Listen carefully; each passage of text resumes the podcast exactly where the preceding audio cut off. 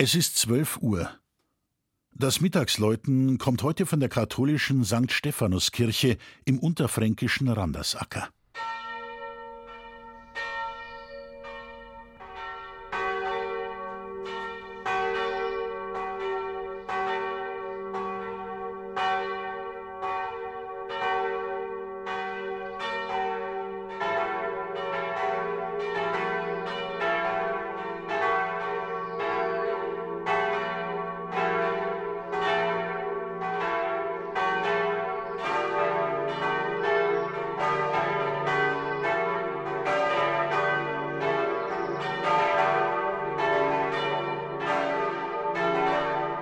Randersacker und der Weinbau.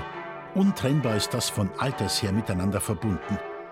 Bevor der Ort überhaupt erstmal schriftlich bezeugt wird, gibt es schon Urkunden, in denen die dortigen Weinlagen Erwähnung finden. Noch heute ist die Herstellung edlen Rebensaftes neben dem Fremdenverkehr wirtschaftliche Basis des wunderschönen Maintal gelegenen Marktes. In früherer Zeit gab es in Randersacker die Steinhauer, die vor Ort den begehrten Muschelkalk brachen. Dass der Turm von St. Stephanus aus heimischen Muschelkalkquadern erbaut wurde, war natürlich Ehrensache. Er gehört zu den schönsten romanischen Kirchtürmen Frankens und wurde um 1250 vollendet.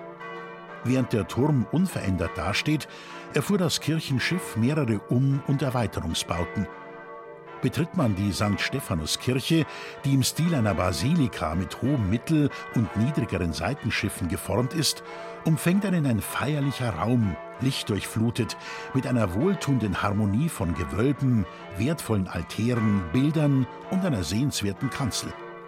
Besonders beeindruckt die Darstellung des Kirchen- und Gemeindepatrons, des ersten christlichen Märtyrers Stephanus, im Mittelpunkt des Hochaltars. Den Tabernakel in diesem Hochaltar haben die Randersackerer übrigens mit einem Fuder Wein bezahlt.